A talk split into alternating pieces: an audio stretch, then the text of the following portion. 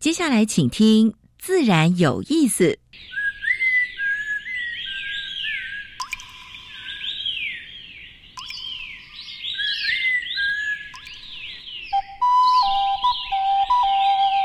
大自然是最能启发人心、最迷人的教室。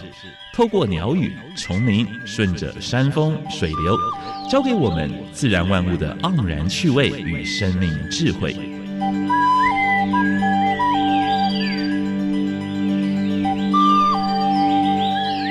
走过来，走过来，仔细听，仔细听，自然有意思。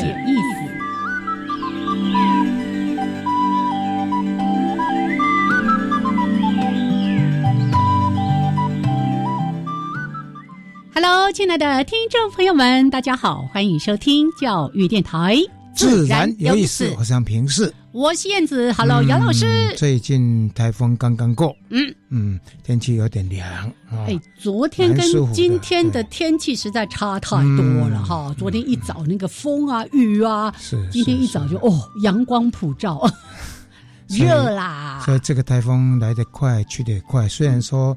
也在南部，在台高雄，听说还逗留了八个小时，嗯嗯嗯，但是很快的就往中国方向吹过去。大家辛苦了，是辛苦了。而且南部地区，你看到淹水，嗯，而且这次你看到蛮多海边的地方都淹的蛮厉害的，对。所以我们在其实在想说，哎，是不是暖化？然后呢？融对不对？海海面上升啊，我想这个应该可能性也蛮高的。对，哎，我看到那个新闻，就民众呢就踩在水里面到鱼市场去买鱼，我就觉得。大家其实还蛮乐天知命的，没有办法，就是要适应，对对对，适应下来。哦，好，大家辛苦了，希望说大家一切平安。对，好，那也欢迎大家呢，在每个礼拜二上午十一点五分到十二点加入我们的自然有意思。一开始有两个小单元，第一个单元是自然大小事，跟大家分享过去一个礼拜全世界、全台湾发生过比较重要的农业、生态还有环保的事情。是，第二单元。哎，台湾 special，我们燕子今年要跟那个游崇伟介绍一些爬虫类、爬行动物。哦，今年爬很久啊，一直爬，要爬到年底啊。没有想到这么精彩。好，那今天介绍的这个生物，我相信也让大家哇，眼睛会瞪瞪大大的，怎么有这么神奇？好，这个待会儿呢，单元时间再来介绍给大家。重点是主题时间啦，飘鸟集哦，台北最近有一个展览，嗯，哎还不错哦，而且台湾的呃赏鸟的人口蛮多的，是他们做了一个候鸟，候鸟专专专辑，而且呢展出我看到有两只很特别的哦、很特别的标本哦，才两只特别的吗？这两只非常特别，一个是过去还算蛮常见，现在。只剩下不到一万只的哦哦哦哦哦！你也在卖关子，飞过来，你也在卖关子啊！还有一只呢，哎，非常大，而且它吃腐肉的，嗯，它应该是迷鸟飞到台湾来的，哎，我大概可以猜得出是谁啦。好，今天呢，在节目里面为大家邀请到是我们台博馆的林俊聪先生，也是这次的策划人，是策展人。对，哎，我我在看，其实我也是有做功课的啦，哦。竟然是台湾第一个以候鸟为主题的展览，没有想到，没有想到啊！哎，活动好像蛮多的，哎，对鸟会倒是展 展览那么多，展览候鸟那么多，而且这次搬出了蛮多的标本，是真是太过分了，而且还有活动，哎，大家也可以参加，对，大家还可以去当什么鸟勇士什么之类的。好了，详细的内容呢，待会儿我们请策展人俊聪跟大家好好的来介绍。那先加入第一个小。小单元，自然大小事，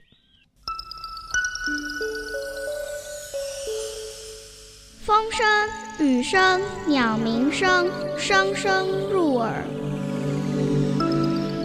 大事、小事、自然事，事事关心。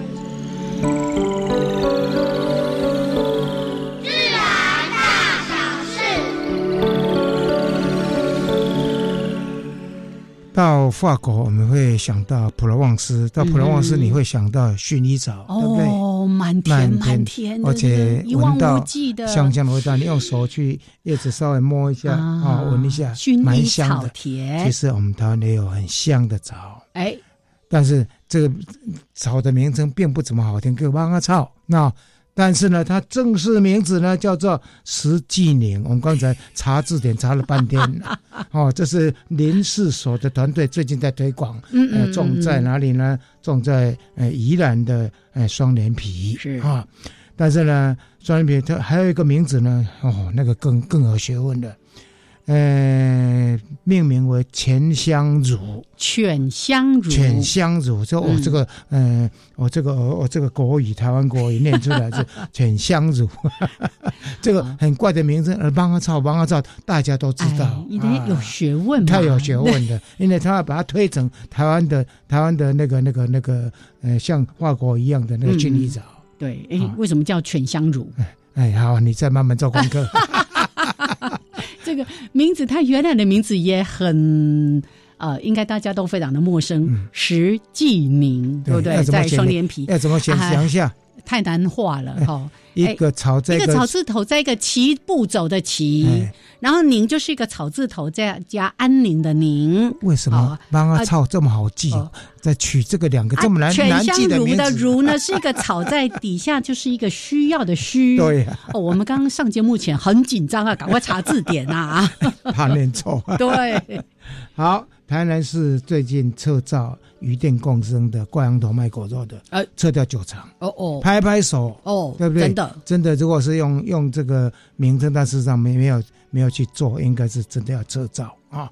那个七地也希望能够恢复了，没错，拜托不要再打我们原生七地的主意了。还有台南市登革热超过两百人，所以已经宣布就是流行区，所以呢，家家户户要把你，哎，屋前屋后。可能会积水，可能会引来就是白线斑纹在里面繁殖的地方，那个滋生也要清除掉啊。最近要下这么多雨，对呀，所以雨后更要注意，而且南部地区啊，高雄、台南现在都是算。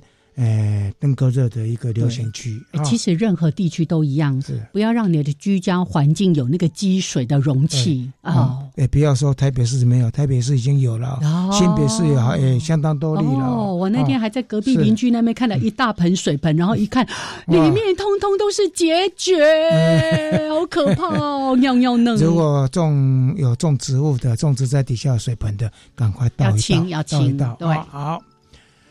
我们这个其实也报了很多次了。南投的呃南投市的一个南港工业区，它的污染已经被被取缔很多次了。你说那个泡泡河吗？那个泡泡这次就利用利用什么呢？利用这个台风的时候呢，整个冲下来，哎，冲到人家邻居里面的啊，邻居里面的阶梯全部都是泡泡，而且散发一个臭臭味。南投市政府啊，南投县呐。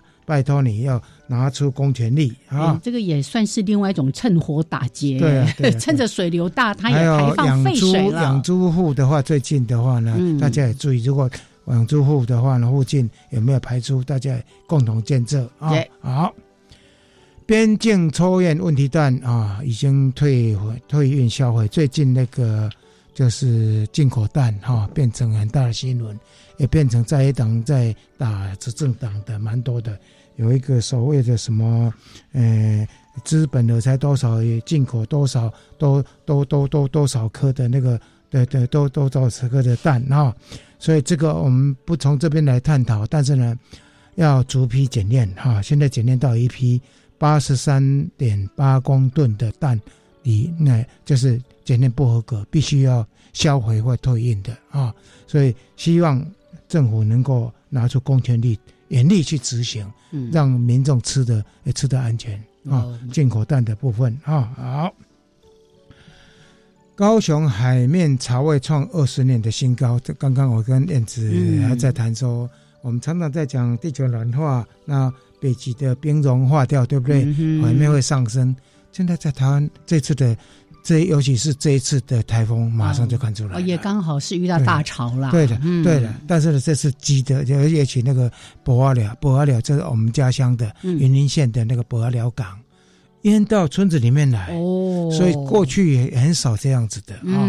所以当然大潮也有关系，台风也有关系，是。但是不是地球暖化？当然，我在想应该也有关系。没错啊。好，福岛的核废水哈，呃，第一次验出含有氚呐，但是没有超标啊，这是日本的检验。但是呢，台湾现在也蛮紧张的哈。嗯嗯。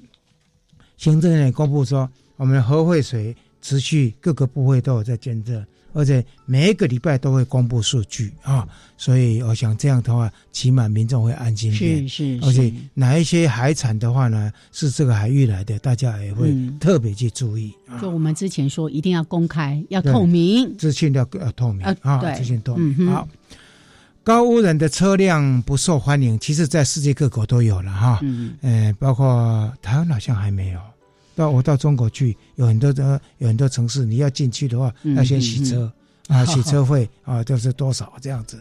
在伦敦，你要进城的话呢，它管制区管制到附近伦敦附近的城市啊啊，它一辆的话呢就要收多少了？进台币大概五百块的啊的费用啊。我想这个是呃也是保护了哈，就是也也是一种保障了哈，保障这城里面的。起码干净一点。它主要是针对那些老旧的高污染的车辆，所以像有时候还会有一些乌贼车在车上路上跑来跑去，我觉得不可思议耶。所以我们的环保单位也要必须要注意这个问题啊。好，台湾第一次总统气候辩论，我想这是蛮好的事情了哈。这十月份登场哈，嗯，有三位候选人都要出席啊，包括嗯赖清德、侯友谊跟嗯。跟跟科批啊，他们三位以，我想这个是好事哈，好事好。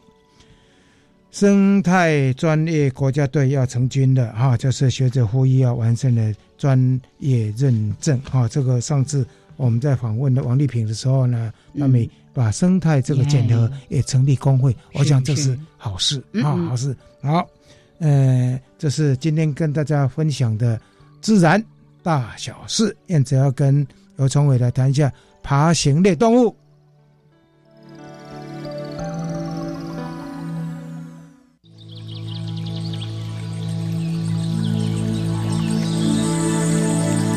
别的地方找不到，别的地方看不到，别的地方听不到。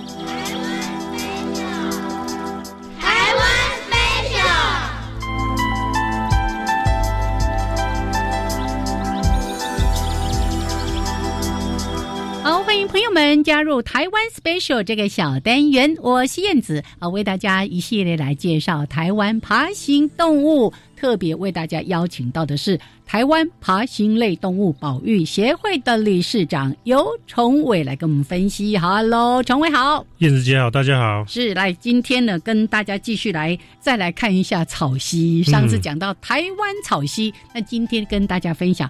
我第一次听到哦，原来还有叫雪山草溪的。对，雪山草溪呢，其实是我在台湾的草溪里面啊，很喜欢的一个物种，因为它它蛮蛮有意思啊。第一个，它在高山上，嗯，它大概在两千公尺以上哦，才有机会见到。那主要在中部一带的山区哦，然后它们又不像一般的草溪一样，就是都是细细长，它是它是有点肥的哦，它是比较。粗壮的，然后它的尾巴比例呢，也不像一般的草溪那样子，动辄可以到稳钢长的三倍、四倍，嗯，啊，它大概两倍多一点点，差不多，所以它是有一点像石龙子的草溪，一只很大很胖的的这个草溪，又又活在高山上这样子。哇，刚刚的崇伟一边说，我赶快搜寻一下，真的比较短胖，短胖，比较短胖，它比较大只哦，它比较大只，它是最大只的，它是台湾。台湾的这个草蜥体型里面最大只的哦，它只是尾巴没那么长而已。对对对对对，它如果跟人家一样长的话，它一定比人家壮硕很多。是是，然后它平常哦，就是在那个高山的碎石坡，然后有一些呃小草地栖息，然后晚上就睡在那些碎石坡里面。嗯哦，然后白天那个太阳一照下来，它就马上哎出来了，然后在外面晒太阳。哦，所以如果大家呢有兴趣去观察这个雪山草溪的话，你可以到，哎，比方往合欢山的路上啊，然后你在路边休息的时候，稍微注意一下路边有一些那种碎石坡面嘛，啊，因为在你在那边静静的看，有一些草，有一些碎石坡，其实我觉得很容易看到它，它就会不知道从哪里钻出来，哦，然后这样跑来跑去，然后如果你运气不错的话，刚好是哎这个繁殖季可能是五月前后，你会看到它们互相追逐啊、打架啊这样子，嗯啊，其实蹲在那里观察一个上午啊，蛮有意思的观察经验。哦，可是你刚刚提到说，哇，它在那么高的海拔，那几乎就已经是到那个中高海拔去了。嗯，那我们一般就觉得说，哎，这些蜥蜴类不是是我们变温动物吗？嗯，哎，这么厉害，在那么冷的地方，它都可以生存。对，那个呃，确实温度哈是变温动物的一个非常大的限环境限制因子。是，它因为台湾山很高，所以我们都知道垂直高度越往上会越冷嘛，越。你可以说有点像是越往上进到温带甚至寒带的感觉，对对对。哎，然后呢，整个地球啊，你要往北，从赤道往北或往南，你就是进入温带与寒带嘛。嗯嗯。哦，那如果一个爬行类动物哦，它可以适应比较低温的状态，而比方像这个雪山草蜥哦，它可以适应在这个高山的这个低温状态的时候，它就可以打败其他的所有竞争对手，自己在那边独大。是。哦，所以高山上的蜥蜴呢，说真的。就很少很少，哎，我目前想得到只有两种啊。第一个就是雪山草蜥，是，然后跟它住在一起的呢，在住在它附近哦，叫利文石龙子啊。利文石龙子很神奇哦，利文石龙子从很低海拔到很高海拔都有，所以它是它是全能型的。是是，雪山草鸡就是只有高海拔可以了，它没有办法在低海拔就是栖息这样子。所以高海拔的这个生物像是比较单调，但虽然单调。但是它们可以在这边生活之后，它就可以哎找到一个生活的一个空间，然后它就可以大量的产生它的后代，然后就不会有什么其他的竞争对手。是，他可以它可以很顺利的。利用当下的环境、当下的资源，这样子找到一个他自己可以独大的 一个空间地，对对对。不过像刚刚提到说，如果都是在这个比较高海拔的地区，那它目前的生存有面临什么样的危机吗？哦，对不起，刚刚补充一下，高海拔除了利文石龙子，还有台湾顶溪哦哦，所以就是这三种：台湾顶溪、利文石龙子，还有这个雪山草溪。哦，那它有什么生存危机啊？其实我们台湾在对于这个高山的开发哦，比较多的是可能是第一个，可能有农业用途啊，然后果园什么的的开辟，然后有然后有一些是可能是民宿啊、餐厅哦，这样油气带来的压力。那除了这个之外呢，如果如果现在开发就不要再增加的话，其实对他们来说影响还好哦，他们就还还是可以在其他地方就是过得都还不错。是哦，然后他他面临的这个在自然方面的天敌啊。主要是鸟类了，嗯，那另外还有一种呃高海拔的菊石是龟壳花，它是有可能会捕食，对对，会捕食这个这个雪山草蜥，所以所以这个高海拔也是有它的生态系嘛，你看这些蜥蜴可以上来生存，那。那自然有想利用他们的的这个，对对，然后就就出现一条蛇就在那边，哎准备要吃他们。哦吼吼，菊池是龟壳花嘛？对对对。哎，这个我们还没有讲过哈，留着以后再讲。是是是，好来，今天呢介绍给大家一个看起来很特别。我们之前还在说，哎，草溪的特色就是它的那个尾巴特别长，嗯，但它就刚好我们说有原则就有例外，是生物经常发生这种事，是是是，属于比较。短胖型的尾巴就没有那么长，雪山草溪。谢谢陈伟，谢谢大家。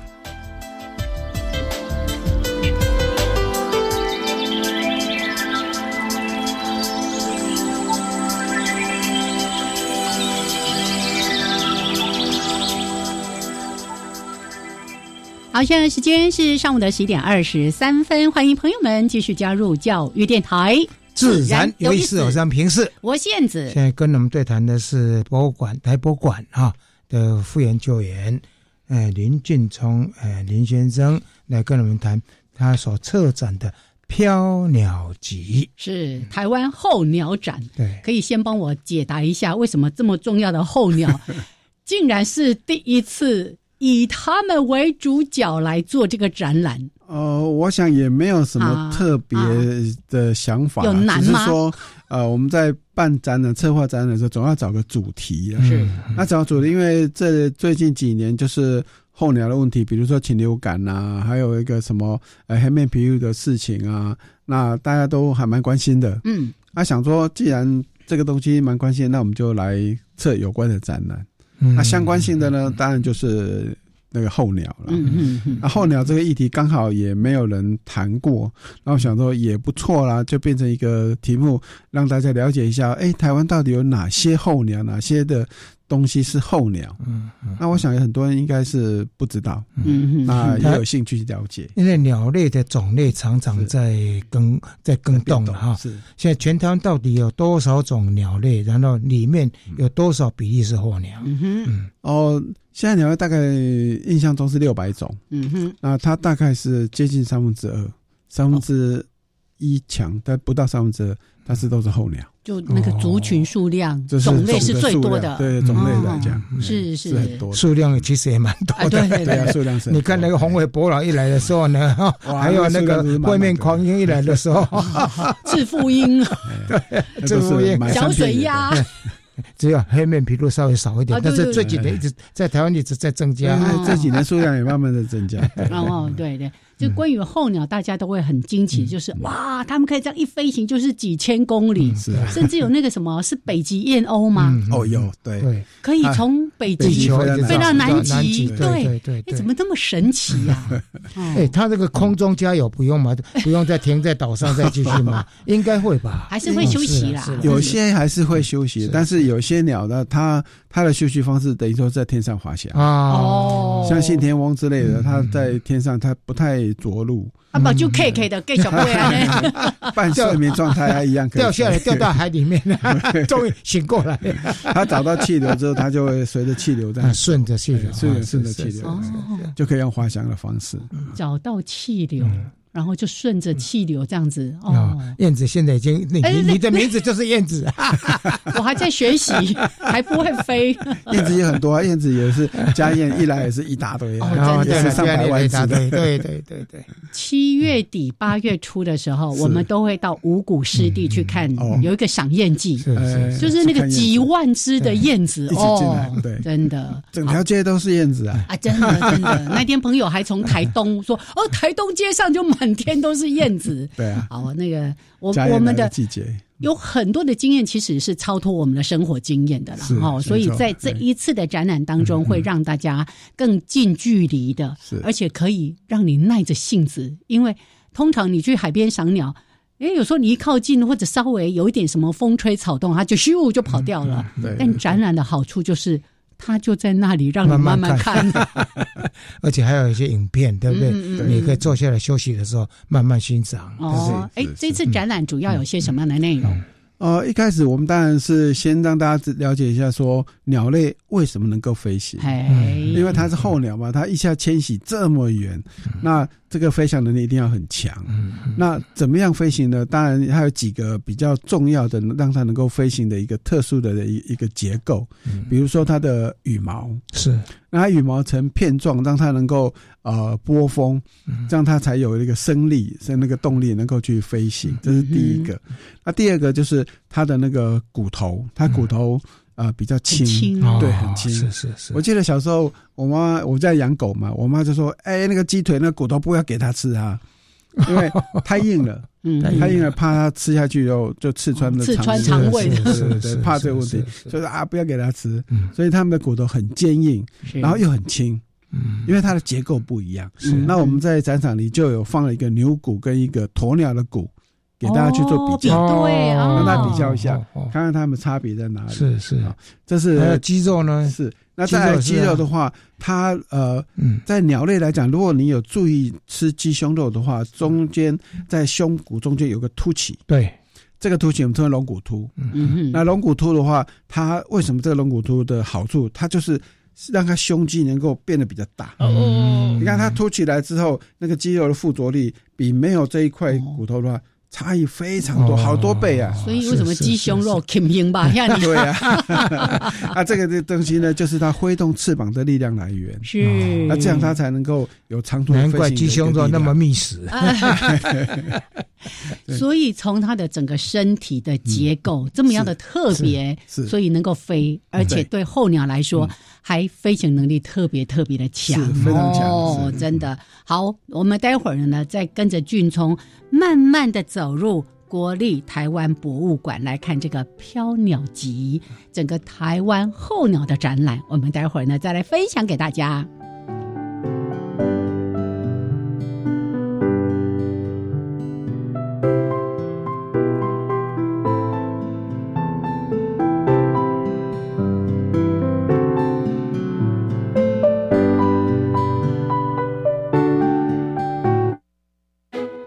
育是百年大计，是引导国家未来发展的基石。在日新月异的科技时代，如何在教育现场实践成就每个孩子的愿景呢？不管是最新的教育政策、创新的教学模式、动人的亲师生互动关系，全部都在每周三晚上六点零五分，由于林谢若兰主持的国教协作向前行。我们假日要去哪里玩呢？参观职业试探体验常设展，VR 和 AR 游戏互动，让小朋友了解以后上高中、大学可以学什么，还可以认识不同的职业哦。听起来好棒哦！这在哪里呢？在台北台湾科学教育馆、台中公共资讯图书馆、高雄科学工艺博物馆都有。在哪里可以查相关资讯呢？请上“记者动起来”脸书专业查询。以上广告是由教育部提供。交通安全猜谜游戏开始。提示提示，这是每位驾驶都必须遵守的交安规则。呃，再多点提示。当驾驶看到停的标志或标线和闪光红灯，要停车确认横向没有来车或行人后再起步。最后提示：停车时车轮必须处于完全停止状态哦。我知道了，是五号之路口安全行驶。正确。以上广告由交通部与公路总局提供。加外加外，阿玛波拉，扎根格玛西卡斯达斯，的加古拉布古列列。大家好，我是来自台东的胡代明，这里是教育电台。那罗哇那咿呀那呀哦哎呀，那是你呀鲁玛的呀恩哦，朋友们就爱教育电台。好，现在时间是上午的十一点三十二分，欢迎朋友们继续加入教育电台，自然有意思。我是安平市，我是燕子。现在跟我们对谈的是林俊聪，台博馆的副研究员。嗯，聪哥来到节目当中，大家好，再叫他聪哥。对，哎，特别来介绍的是，哎，这个七月份就开展哈，一直到明年的六月十六号都在国立自然。国立台湾博物馆，哎，下个礼拜会邀请 国立自然科学博物馆的人来啊。好，那我们来介绍台湾候鸟的这个特展。那刚才呢，先说到了。肌肉骨头，对，龙熊就听不听吧？可是呢，刚刚在音乐中，是。聪哥特别说，他的呼吸系统才是让人惊艳呐。那我们跟大家说一下，分享一下，OK。那么，呃，鸟类的呼吸跟人类是完全不太一样的，因为人类的肺的话，有吸进去之后是经过气管、支气管，然后到肺泡。嗯，那鸟类呢，它没有肺泡，它支气管之后再分成小支气管，那小支气管外面再包了很多的个微血管，它利用这种方式来换气。那换气的时候呢，我们是用呃那个横膈膜。拉动让那个肺扩大的呼吸，它没有横膈膜，哎，它没有横膈膜，它在肺的周遭前后一共有九个气囊，哦，还有九个气囊，对，还有气囊，特别，那气囊呢，我们把它分成两组，一组是前气囊，一组是后气囊，这样的话比较好解释。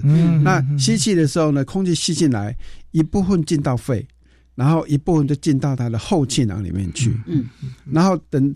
这个进到肺，当然就肺肺就得到得到空气，然后它会呼换气啊，可以呼吸。那接着呢，呃，当它要吐气的时候呢，它的那个那个肺里空气直接压缩出去，嗯，然后后气囊的。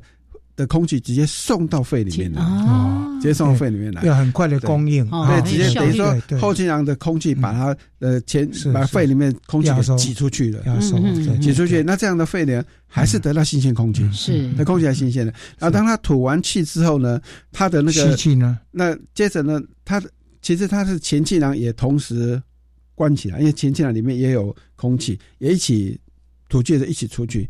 当他再次吸气的时候呢，前气囊。也打开，后气囊也打开，前气囊呢把肺里面的空气吸过去了，嗯，然后后气囊呢打开，让空气新鲜空气进来，那同时也一部分空气又进到肺，所以当他吐气、吸气，它的。肺里面都是新鲜空气，是是是，所以它随时维持着新鲜空气在在它肺里面，所以让它能够得到这么多的氧气来来得到它所需要的能量。嗯，这是一个比较。我这样听起来跟我们以前在学昆虫，昆虫一些飞行性昆虫，尤其是很善飞的，它里面也有气囊这个构造嗯。现在听你这么一说明的话，我这个教授更豁然开朗。因为因为生理的部分我们没有那研究那么透彻透彻。我好奇的是，这样子的观察 是怎么来的？这个太难了吧？这是解剖出来的，哦，解剖出来，解剖出来，然后再经过一些一些试验去去出来。OK OK，哎，真的蛮特别，因为听它在空中要要要飞那么久，而且距离那么长。啊，他如果说没有解决这个呼呼吸的问题，那氧气的供应要很快，对不对？而且量要很大，那这利用这个方式，就是就可以就可以那个得到他所需要的氧气。我比较有印象，就是他们的心跳好像很快，然后体温也是比较高的，是吗？体温其实差不多了，高一点点，也没有高很多。嗯嗯，因为蛋白质如果在超过四十度的话，它会。变质凝固，所以它也不会太不会太高，对，三七三十八这样差不多这样子，是是是，不会太高。好，所以像这个气囊的部分，在展览场可以看得到吗？我们有个我们有个那个电电脑动画，电脑动画，对，让你知道说哦，它它怎么吸，怎么怎么吸，怎么呼，不错不错不错。他说，哎，有家里有小朋友的记得去哦。我我要说的是，如果你跟燕子一样。有听没有非常懂的话，到到展览去看的比较到现场，到现场。有图来做解说，就是展览的好处了哈。就展览，一般你有时候，尤其你在教在教科书里面不会说那么清楚，或者说只是描述性的，他连模型都做出来。所以在这一次的展览当中，有一个展区就是帮大家来做一个最基本的这个生物学，鸟类的生物学、生理学。OK OK，好，这是比较特别的。对呀。那我们这一次谈的是关于候鸟，是。那这个候鸟就我们像台湾，嗯，主要是冬候鸟，那也有一小部分是夏候鸟，对。那刚刚呢，在音乐当中，我们都在谈说啊，这个对于大家对于候鸟最好奇是。一因因波代几招下横是被冲下面，而且在这个过程中会碰到很多难题，对呀，风险很多啊。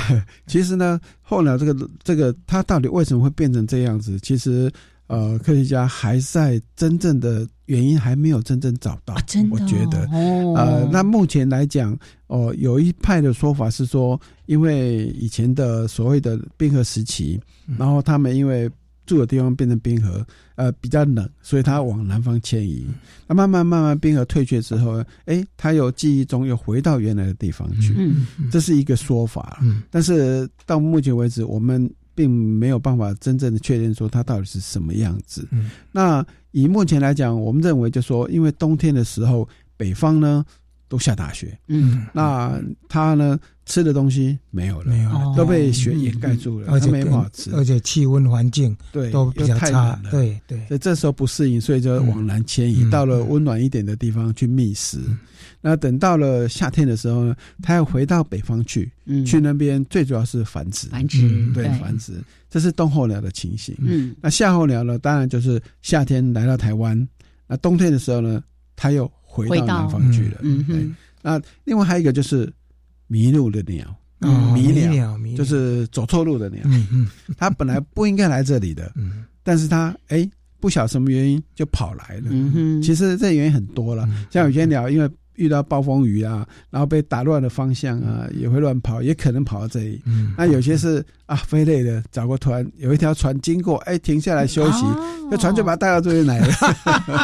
还 下船了，哎，完蛋了，偷渡客，偷渡客。不过，对喜欢赏鸟的人，这些迷鸟常常变成大家追逐的对象，对，变得很特别。像金山那一只非常有名的小白鹤，小白鹤，对，它就是迷鸟吧？哦，那个轰动程度还没有澳洲来轰动。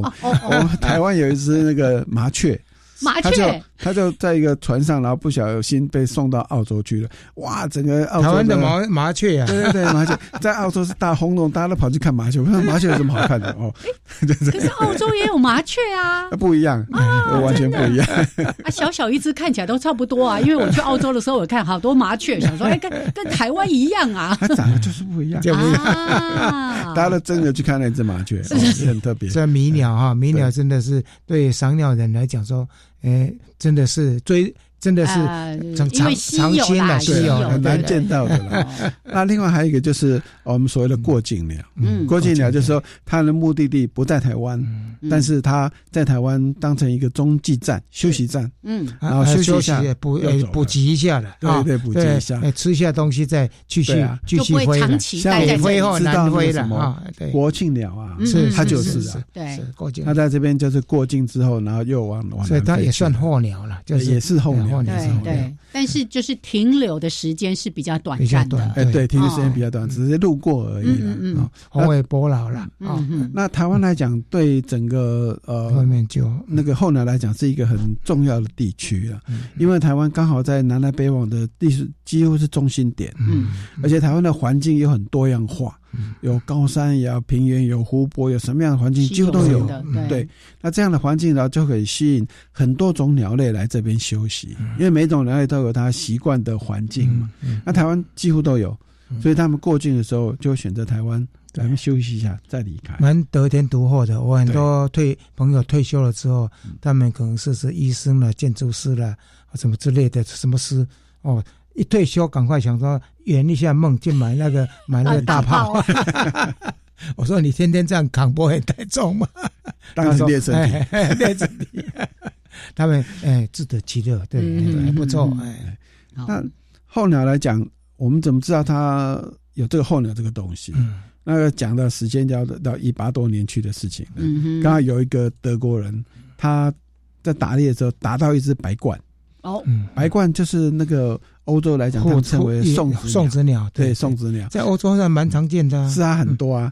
他们欧洲人这次卡通片画就是绑个八虎在那个嘴巴下面，然后送了小孩子过去的。那打到一只这个鸟，那那个鸟的脖子上呢插了一根毛。哦，那这根毛，他说：“哎。”怎么会这根毛？然后他就去追踪这个毛的来源，有发现它是非洲中部一个部落用的的工具的武器。他就说非洲中部德国差那么远。那怎么会这样子呢？哦，你说的毛不是一根，不是羽毛，是这个啊，剑石，是当武器那个毛。然后他就就另外有个学者专家就去研究说，哎，怎么回事？才发现说啊，原来它会飞这么远，会这样飞飞来飞去，飞来飞去，才知道说白冠算候鸟，就是是候鸟，对，才知道说原来鸟类会有这种长途飞行的的随季候来长途飞行的这一种事情出现，所以还去。非洲中了枪，这样。中了毛又飞回来，还好那只毛没有射到皮肉，只只中到皮，没有伤到肉，是。运气还不错啦，是是不错。是因为这样子才开启了说，哎。才知道说有候鸟这种东西，哦，才知道说啊，原来飞行还会这么远，从那边飞来飞去的这样子。还有这些飞行的时候是靠什么？靠磁场啦，什么靠月亮有没有？还有蛮多派的理论，对不对？哦，这个理论可就多了啦。这理论看有些人说，呃，靠日月星辰呐，靠地形啦，啊，另外一个最有名的就是说它是靠磁力线，对，磁力线。那曾经我看过一篇文章，他是他是有一个人，他是把鸽子。鸽子的大脑去做切片，嗯嗯，啊，切片的结果发现里面有一种灰色的物质，有磁性的，带有磁性，对，带有磁性，所以他认为说应该是利用这个东西去感应地磁线，地磁线，然后来知道它的方向。那后来是不是有这样子？嗯，这类文章很多，包括蜜蜂都有。对，那是不是这样？完全完全是这个原因呢？这个就不知道，是是是是，但是应该这应该是部分理由吧？对了对了对了，所以对于候鸟还充满了很多未解的，对不对？哦，还有很多谜团。对，就是从一开始说他为什么要做这么长途的迁徙，真正的原因其实目前都是推测哦，依据我们所观察到的、研究到的，那真正是什么，可能都还有待科学家来。搞不好每一种的原因都不一样，也也可能。真的好，我们待会呢再继续跟俊聪来好好的到我们台博馆来看这个飘鸟集。台湾候鸟展，哎，一直到明年六月哦。可是呢，有空真的多看几次。旁边又有二二八公园，好好的逛。哎，这种天气最适合到这里来。附近也有美食，可以全家一起来。对对对。哎，到一个地方，我们都都必须要消费的。前面有 怀宁街，有很多好吃的。那还有什么？衡阳路还有吗？啊，博爱路，哎，我是混那边的，是啊，还有园林街买鞋子，买鞋子，对对对。OK，我们等会儿继续聊。嗯。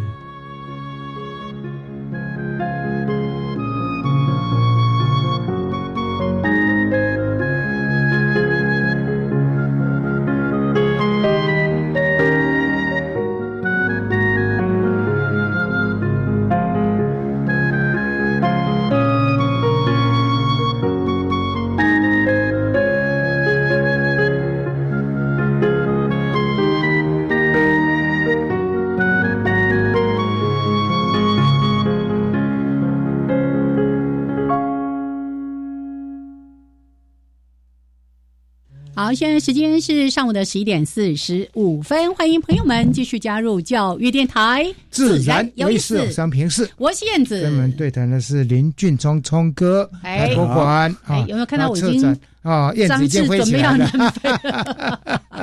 我基本上已经有点来不及了，人家八都八月都已经飞光光了哈。好，来我们。邀请到俊聪，那刚才呢特别跟大家说了几个，其实说的也是我们展区的一些规划，对不对？好，那我们接下来继续来跟着俊聪来说。那当然，刚才也说到了，在迁徙的过程还充满了蛮多的危机，特别是当人类不断的开发。他上次来，哎，明明这里是我的栖息地，这次来怎么找不到了？其实呢，呃，鸟类来飞到台湾来，它会碰到几个状况。嗯，第一个状况比较常见的就是窗纱。啊，所以窗纱就是窗户，它是撞窗户，尤其是成群来的时候，对呀，要大群来的时候。像因为我们现在台湾最近几年一直流行那种玻璃帷幕的房子，玻璃帷幕的房子，大片的玻璃，对鸟来讲，它看到的。是穿透的，非常非非常不友善哈，是是，那看不到，他看不到前面有玻璃这个东西，所以他一不小心就撞上去了，嗯，那撞上去了，十之八九都会撞死在那边，对，因为它的高速啊，对啊，速度快啊，嗯，不是脖子断就是头破的，都是这样子。我们经常在解剖标本的时候就发现他的哇，整个头都是血，一定是一定是撞撞玻璃死掉的，是是是。那这个撞玻璃这个事情呢，我们。呃，那个猛禽协会有一个嗯希望，就是希望大家在用的玻璃帷幕的时候，能够做一件事情，嗯，让这鸟类不会再去撞玻璃。嗯，之前呢，我们曾经推行过一段时间，就是在玻璃上贴一张猛禽的老鹰的 的图像在上面。我们后来发现它没效，没效，因为它不动。你要看它不动哦，假的，它无效。所以我们现在发现，就是说希望说。贴一个东西，让他发现玻璃这个事情。嗯，那怎么做呢？你只要买一个小的圆点的那种白点啊、黄点啊，叫有颜色的点点。嗯，然后在玻璃上贴起来。那贴的方式呢？大概呃宽度十公分，是高度五公分，这样的方式把整个玻璃贴满。对你的视线来讲，你看出去影响不大。真的影响不大，我们做过实验，看过去不会影响到说啊，你感觉上好像有个东西嘎着，不会。但是对鸟来讲，它就发现这边有东西，嗯哼，就不会造成它的应该跟那个对。呃，在制造玻璃帷幕的那个玻璃的人去谈谈，这个时候应该做这这样的这样的一个东西。对对，我们希望推广这样的一个观念，让大家能够做这样事情，让减少鸟类的伤害。因为根据美国他们做做了一个研究，他发现每年全世界哦，大概有一亿只的鸟是撞玻璃而死掉，那数量真的很可很很可怕的一个数字啊。嗯，那这是第一个他们来台湾会碰到的问题。嗯，那第二个就是。哦，我们这几年在在推广所谓的那个绿电，嗯，那绿电的最大的一一部分就来自于光电，玻璃光对光电。那这光电呢有几个问题，第一个问题，它需要地，需要很大一块地来来放这个光电板。嗯嗯。那这光电板这个区域呢，以前可能是农田，可能是是树林或者沼泽区、渔温是渔温。他突然把它改成这样子，没错，他是得到了一些电力。但是对鸟来讲，它今年在这边，OK，有东西吃。明年来了，哎，我我我我我的觅食区呢？找不到，找不到了，找他就不晓该去哪里。这样对他来讲，就会造成一种。紧迫，嗯，那紧迫就很可能造成一些伤亡，是，因为他找不到新的环境的时候，短时间内找不到一个适合他的环境，再去再去找东西的话，他很可能就这样就是劳累死掉了，找不到食物啊。刚刚说的那个紧迫感，事实上我以我们人类我们都可以解读，可是对他来说会太意外、太 shock 了。对啊，而且来的哎东西不见了，而且反光又造成那个眩光，那感觉就不是不是很舒服，就造成这样的伤亡。这是光电部分的一个问题。嗯。那另外还有一个就是，哦，呃，也是一样，是我们希望用绿电，那我们用了很多的风车去发电，还是风车。直接打死的。对，那这个风车呢，它虽然感觉，你如果在风车下面的话，你可以听到一个嗡嗡嗡的那个，对对，那个那个那个叶片在在转的声音，对。但是这个声音听起来感觉好像不是很快，嗯，可是对鸟来讲。它第一眼看到的时候是没有东西，当它飞到那里的时候，叶片就打过来了。哦，来不及刹车转弯，来不及刹车转弯就当场就打死。对，这个这个有蛮多的媒体报道了，还蛮多 NGO 在光电的附近会看到这样的的这样子的问题。问题对。那所以在那个光那那那那个那个呃风车下面，经常可以捡到那个死掉的鸟类。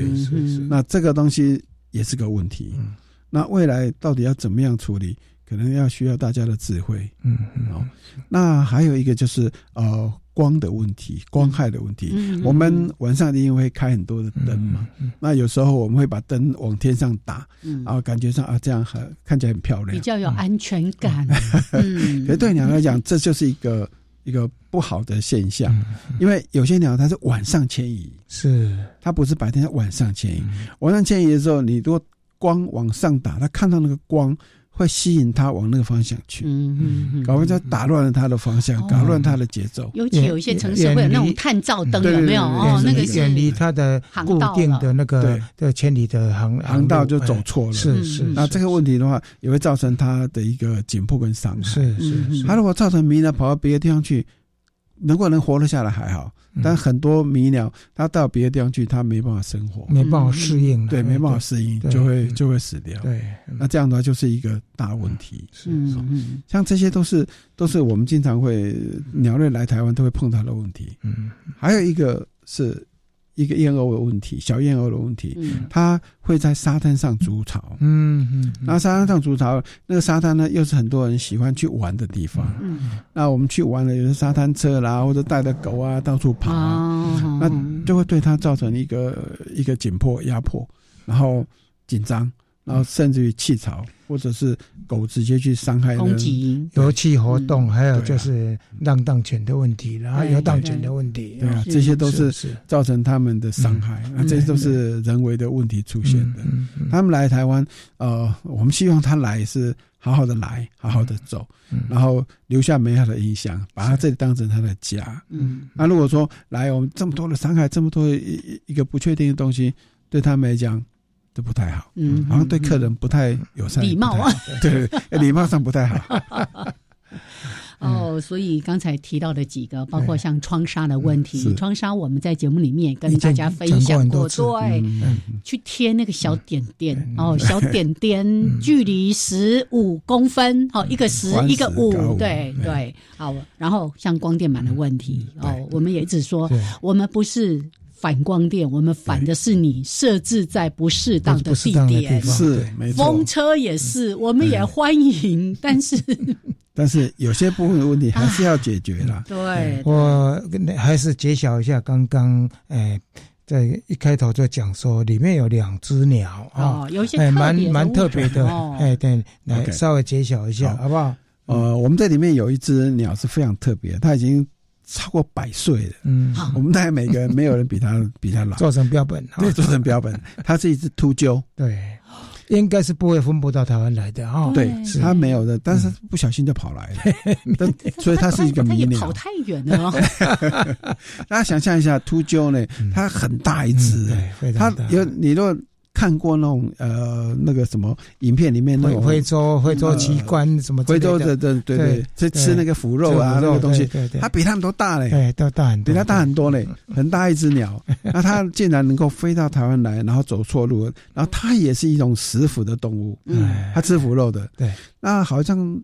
记得其余去年还是前年，好像有来了一只，好像来了一只比较小，比较小，那是在新店对对被发现。那我们这一只呢，是一百多年前在新在新竹发现啊，在新竹。在新竹发现，然后死掉了，然后我们把它做成标本，留在博物馆里，让大家知道说，哎，曾经台湾有出现过这样 这么大这么大一只，那它是迷鸟，是。这是比较。比较特别的，那另外我们还谈到呃那个黑面琵鹭，黑面琵鹭这几年因为保护来讲还算是有成呢，所以它的数量有慢慢在提升。台湾是全世界就是东候鸟最多的就是黑面琵鹭，黑面琵鹭。最多数量最多的，对黑面琵鹭的在台湾的数量是全世界最多最多的，对，而且台湾这个栖地对它来讲非常的重要，是。啊，慢慢慢它现在呃可能呃台南栖地已经有点。挤不下了，它慢慢扩散，所以偶尔在呃关渡啦，或者在南部地区啊，也都可以看得到。最近在东部还出现出现几只的那个那个那个幼鸟。我我曾经有一年在蛙子尾，蛙子尾哦，对，就看到几只哦，太神奇了，很兴奋。嗯嗯嗯，还有一只那个白那个白头鹤，有没有？白头鹤，哎。其实我们里面还有两只鹤，嗯，一只是白头鹤，嗯，而另外一只是丹顶鹤。啊，丹顶鹤，丹顶鹤，丹顶鹤很有名，哎，这是比较有名，对对。那但是但是大家去看的时候，你发现这丹顶鹤怎么没有丹顶啊？因为它其实它是一个幼鸟，对，它是幼鸟，对，它它是第一灵鸟。第一年鸟它的丹顶还没有出现，然后第二年的时候它才会出现，到性成熟之后它才会出现。哎呀，就幼鸟就 对啊，来不及长大，来不及长大。但至少它留下了一个一个影像，在那让我们知道说，哎，台湾曾经有它的出现。嗯嗯，我读到资料说，白头鹤是一九四三年在新庄。呃，采所采集到的啊，对，那它现在在日本的话呢，它已经不到一万只了，对不对？它数量现在已经，其实鹤类的东西数量都越来越少，嗯，因为它们成体那么大一只，它们需要的环境会比较大一点，是是是，呃，需要东西比较多。那如果说你环境呃不够友善、不够好，嗯，它慢慢质量当然就减少。是，这一次是不是你们要办一些野外的参观活动或者介绍？有没有野外参观去赏鸟吗？赏鸟，赏鸟，对呀，对呀。我们我们这次活动还算蛮多的，嗯因为两会那边，台北两会那边也配合这个展览，他们也办了一系列的一些活动，带领大家去。直接到盐田、到海边，对，啊，去去看这些。对，那希望大家有机会的时候看上上他们网网站，那博物馆的网站也会登。是，那大家有兴趣，还有就是包括猛禽会、猛禽协会，对对对。哎，大家都会一起。前两周才找了猛禽来，对 对。哎，上个礼拜嘛，上礼拜才找那个呃带话来啊，对不对？好。会不会也去宜兰看那个董鸡呢？啊，对，这次你们也有董鸡啊？对，这次也有放董鸡。我们没有想到这次会跑到董鸡，那就刚好放了董鸡。哦，因为宜兰有那个甜董米，有没有？就是因为它有董鸡，那个董鸡说董 董，它的叫声比较特别。对。那我们这次在里面呢，除了这些东西之外，我们还有一个小单元。